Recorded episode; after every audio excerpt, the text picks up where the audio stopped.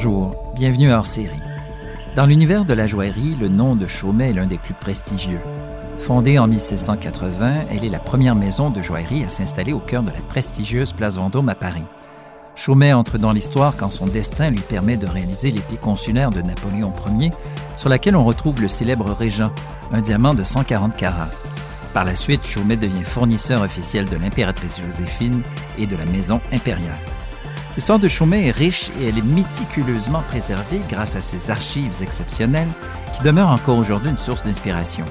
Elle comprend 60 000 dessins, 300 000 tirages photographiques, mais aussi les livres de visites, de contes et les livres de pierres et de perles. Jean-Marc Mansfeld, le chef de la direction de Chaumet, partage avec passion son amour de l'histoire sans jamais oublier qu'il doit toujours avoir un œil sur l'avenir. J'ai eu la chance d'échanger avec lui et lui demander s'il ressentait, tout comme moi, une certaine émotion en franchissant le seuil de l'adresse historique du 12 Place Vendôme. Ah, pour moi, c'est tous les jours, si je viens là tous les jours, c'est toujours le, sentiment de l'exceptionnel. Alors pour des raisons différentes, mhm. mais en tout cas, on sent, jamais je n'ai traversé l'arche, enfin le, le, porche de la place Vendôme du 12 Vendôme sans me dire quelle chance. Quand on travaille dans un lieu historique, il faut à la fois conjuguer le passé et le présent. J'imagine que c'est un des grands défis quand on dirige une maison comme Chaumet. Ben la question centrale pour nous, c'est toujours ça, c'est-à-dire à la fois être fidèle euh, à l'histoire de la maison, avoir cette continuité, ce sentiment d'éternité, qui est très important pour la maison, mais qui est très important pour nos clients. Et en même temps, évidemment, il faut jamais bégayer, jamais répéter, jamais faire ce qui s'est fait dans le passé, toujours avancer pour donner quelque chose de nouveau, surprendre, intéresser des clients, notamment aujourd'hui, qui sont de plus en plus experts et de plus en plus dans l'attente euh, des surprises. Donc comment on équilibre? Euh, C'est vraiment la question de tous les jours. Qu'est-ce que représente pour Chaumet la haute joaillerie la haute joaillerie, c'est euh, à la fois la vitrine de notre créativité et de notre virtuosité. C'est là où euh, chaque année on choisit un thème qui est un thème euh, éternel pour Chaumet, mais que l'on on va justement réinterpréter. Donc cette année, par exemple, c'est le thème du végétal, où il y a à la fois certains des végétaux les plus emblématiques de la maison que nous travaillons sans cesse depuis presque deux siècles et demi. Petit exemple, le blé. Mhm.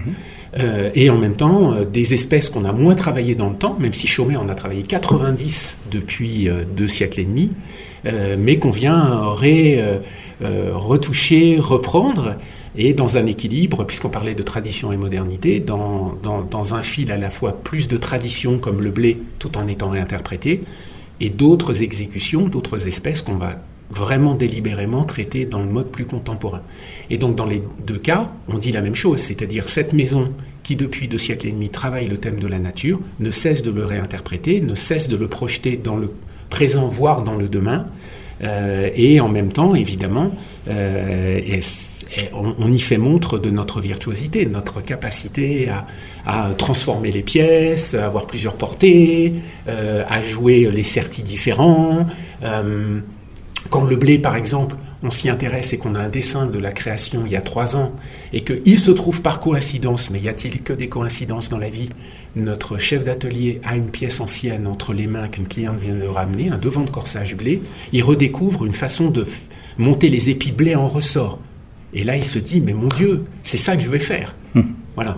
C'est aussi une période de l'année où on montre le savoir-faire d'une maison. C'est dans ce sens que c'est aussi important parce que les gens de l'extérieur ne comprennent pas ou ne connaissent pas nécessairement tout ce savoir-faire et ce travail qui est l'historique d'une maison aussi. C'est même les, fondations d'une maison comme la vôtre. Ah bah c'est le lieu même, l'emblème même de ce qu'on appelle la transmission. Notre chef d'atelier, le 13e en 243 ans, est euh, le, porte-drapeau de, de, cette transmission du savoir-faire, euh, de quelque chose qui est né en 1780 mais qui perdure. Il prépare le 14e, j'espère le 15e.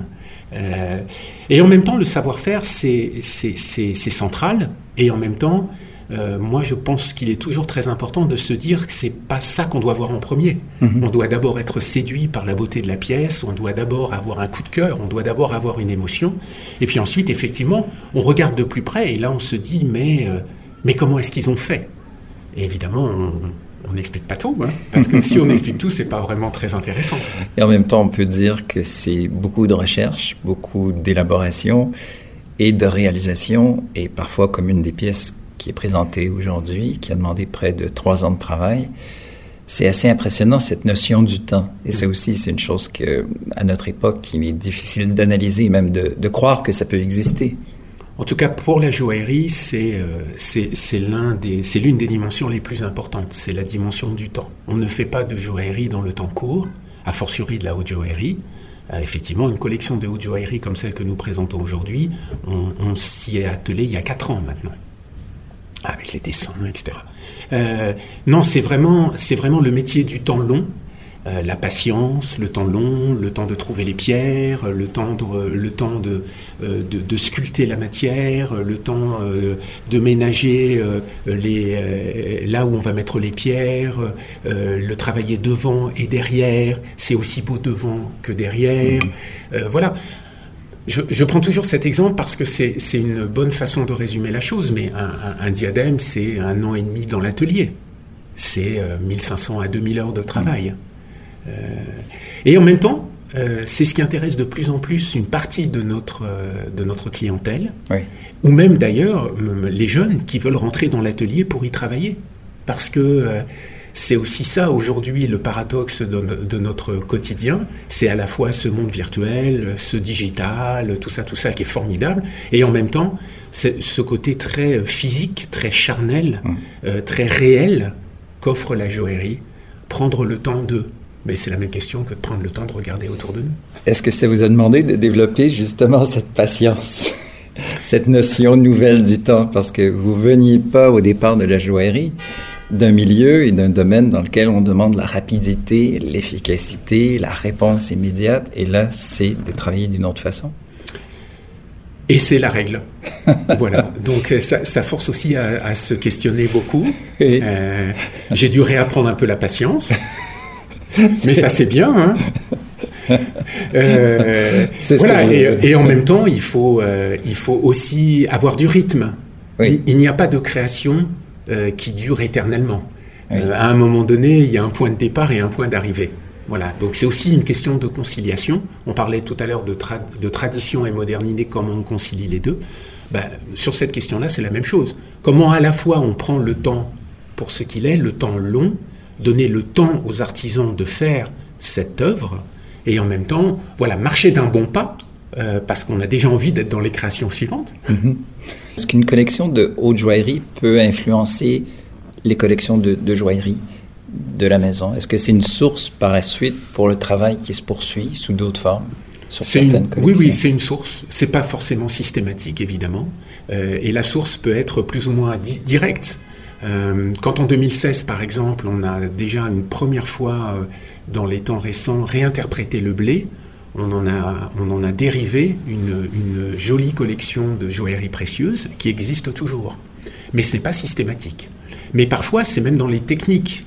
Quand euh, on redécouvre des façons de sertir, parce qu'on a plus le temps en haute joaillerie de se re-questionner, aussi parce que l'atelier de haute joaillerie, comme je disais tout à l'heure, voit passer des pièces patrimoniales qu'il faut restaurer. Et donc ça le remet en alerte sur des choses qu'on fait moins.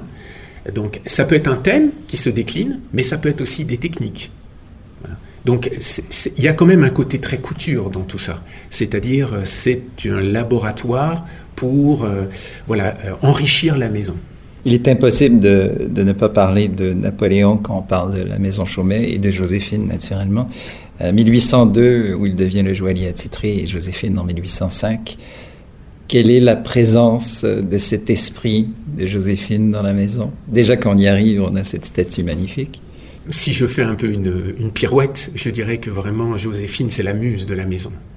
Bien plus d'ailleurs que Napoléon. Alors évidemment, Napoléon est essentiel pour nous parce que euh, c'est aussi le personnage probablement le plus emblématique et connu du monde entier dans tous les pays. Mais le vrai personnage central chez Chaumet, c'est elle.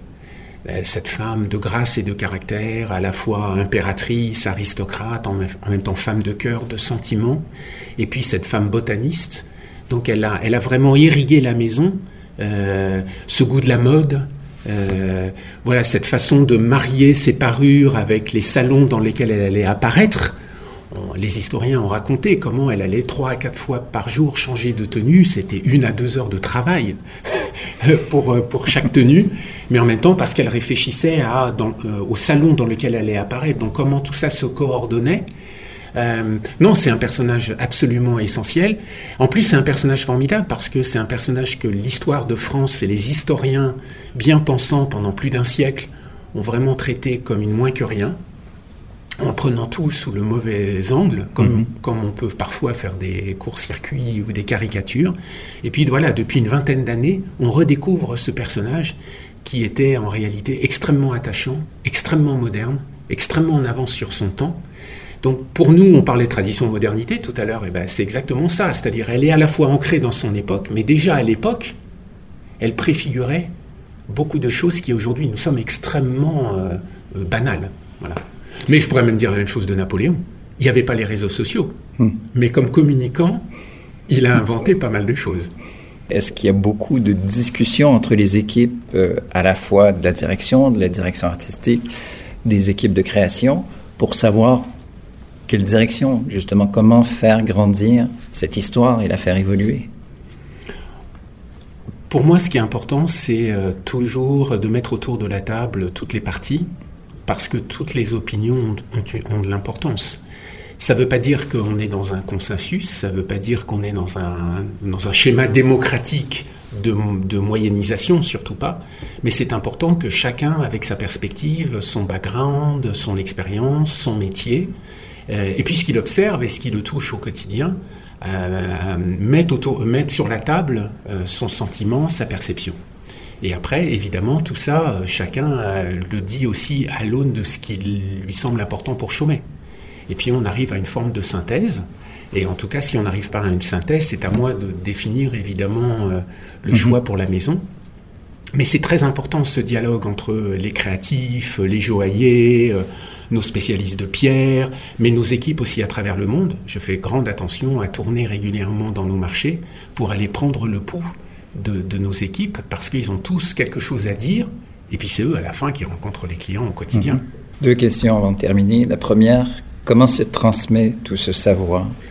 Alors il se transmet par, euh, bah déjà au sein de la maison, par les anciens. Je suis très fier que chez Chaumet, on ait des personnes qui aient 20, 30, 40 ans de maison et qui euh, transmettent leur passion, leur émotion, leur savoir-faire, leur connaissance aux jeunes générations. Ça, c'est la première façon. La deuxième façon, évidemment, c'est notre patrimoine. Au centre de la maison, il y a, et moi j'y attache une très grande importance, il y a ce patrimoine incroyable qui a nul autre pareil, où tout est conservé depuis 1780 on a des dizaines de tonnes de documents, 65 000 dessins, des livres de visites, de factures, des sketchs, etc. etc. Tout ça, c'est un formidable moyen aussi de transmettre la culture de la maison, le style de la maison. Et puis après, la transmission, bah, c'est la passion de chacun des membres euh, de la maison Chaumet qui, euh, au sein de la maison, mais aussi au sein euh, de la clientèle, explique, raconte avec sa fougue, son émotion, son amour pour la maison et qui fait que chacun de ses clients devient lui-même un ambassadeur avec ses propres mots de ce qu'il vit, de ce qu'il ressent, de ce qu'il touche dans la maison. En terminant, que rêvez-vous pour Chaumet? Qu'est-ce que vous aimeriez? Je sais que chaque personne est un peu le maillon d'une longue histoire, mais dans votre cas, qu'est-ce que vous souhaitez pour cette maison euh, que vous aimeriez accomplir?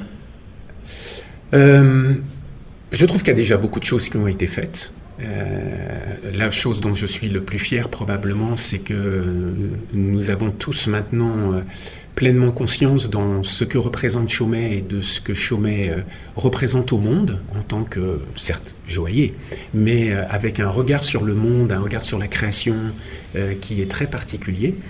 L'ambition, je dirais aujourd'hui, c'est que Chaumet continue à, à être plus visible, à être plus connu, et donc merci beaucoup pour cette opportunité parce que plus euh, on rencontre euh, de public, clients ou pas d'ailleurs, mais qui euh, tout d'un coup se dit tiens, qu'est-ce que c'est que ce truc mhm. Je vais m'y intéresser.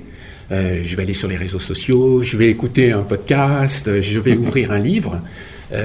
ça aussi, c'est la transmission et l'éternité de la maison. Et plus ça va se produire, et plus l'esprit Chaumet vivra. Et euh, ce qui en, a, en, garantit la pérennité, c'est que son esprit vive. Ce qui est bien, c'est que les gens peuvent aller découvrir à Montréal, à Toronto et Vancouver. À Vancouver, exactement. les, les, collections, et ça, on est privilégiés parce que les Américains n'y ont pas droit pour l'instant. Donc on se sent très heureux. Merci. Et on est très fiers d'être d'être dans ces villes merveilleuses. Voilà. Avec Burks, un formidable partenaire. Merci encore une fois. C'est toujours une joie de se retrouver ici à Paris. Merci Aurélien. Merci beaucoup.